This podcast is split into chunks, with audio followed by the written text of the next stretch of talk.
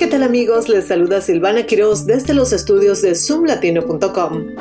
Los maestros de Washington, D.C. recibirán su pago retroactivo aproximadamente un mes más tarde de lo esperado, debido a las complicaciones administrativas. Según informó el Sindicato de Maestros de Washington, los miembros del sindicato debían recibir un aumento salarial retroactivo por los tres años que trabajaron sin un nuevo contrato, desde el año escolar 2020 al 2021, pero solo recibirán una parte del pago el 19 de mayo y el resto el 16 de junio. La ciudad firmó un nuevo contrato con el sindicato el 2021.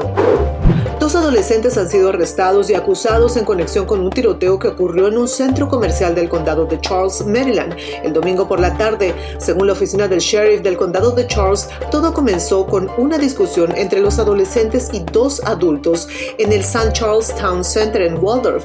Durante esa discusión, un chico de 16 años tenía un arma de fuego y cuando uno de los hombres intentó intervenir, el adolescente apuntó con la pistola y disparó.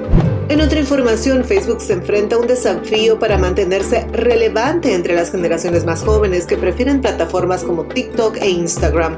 Aunque Facebook tiene más de 3 mil millones de usuarios activos mensuales, muchos jóvenes lo ven como una plataforma para gente mayor y han abandonado esta plataforma. La compañía está buscando atraer de nuevo a los jóvenes con nuevas características como la inteligencia artificial y los videos estilo TikTok. Aunque algunos expertos creen que Facebook seguirá siendo poderoso, otros creen que podría convertirse en algo utilitario y aburrido como el correo electrónico.